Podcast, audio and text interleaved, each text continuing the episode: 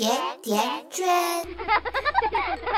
安全意识不足，危险常伴左右。如何让孩子避免各种蠢蠢的死法？欢迎收听圈聊安全教育。有请我们今天的主播。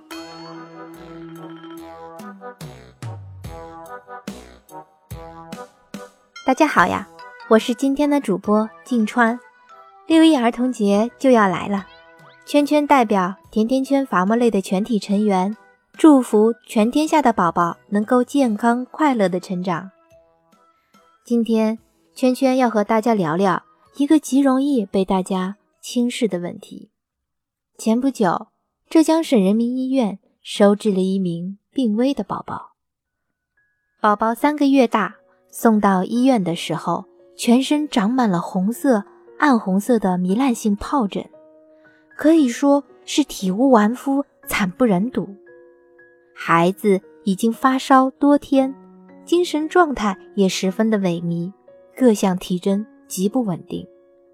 医生推测，宝宝这是由疱疹病毒感染引起的皮损，已经非常的危急，再晚来一会儿，宝宝的生命就可能不保了。你可知道宝宝是怎么感染这么严重的病毒的呢？是大人的吻。什么？大人的亲吻居然含有夺命的病毒，这是真的吗？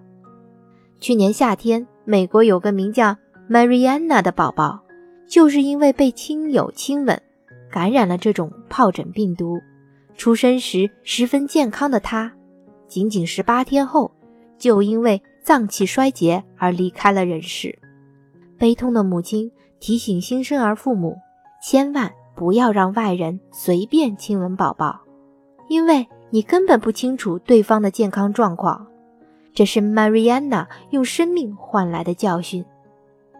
这种病毒为何如此可怕？为什么亲一下就会夺命呢？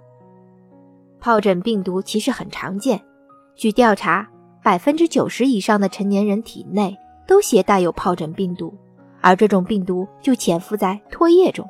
我们以为的上火、口腔溃疡就是其中一种症状。只不过成年人的免疫力比较强，可以和疱疹病毒和平共处，感觉歇两天就消火了。携带疱疹病毒的人并不一定能被看出来，因为很有可能还处于还没有发作的状态中。疱疹病毒能够通过口对口接触直接传播。由于婴儿的免疫力低下，加上有的婴儿体质又相对比较弱。在细菌和病毒的多重的作用下，就有可能造成感染，成为致命的亲吻，引发一场悲剧。还有数据显示，在三至五岁的儿童中，约有百分之八十至百分之九十都感染过疱疹病毒，传染率非常高。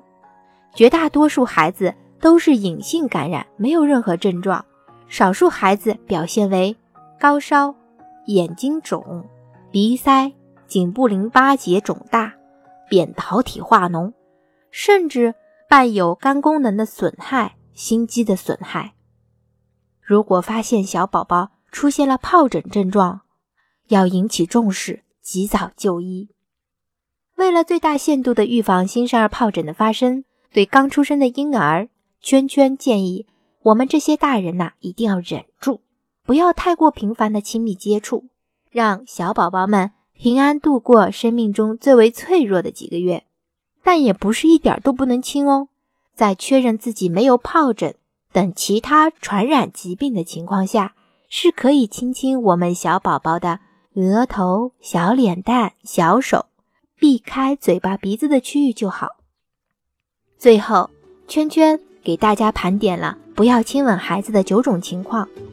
关注微信公众号“甜甜圈伐木累”，回复关键词“夺命亲吻”，可以查看这九种疾病的详细资料。感谢您的收听，感谢您的分享，我们下期再见。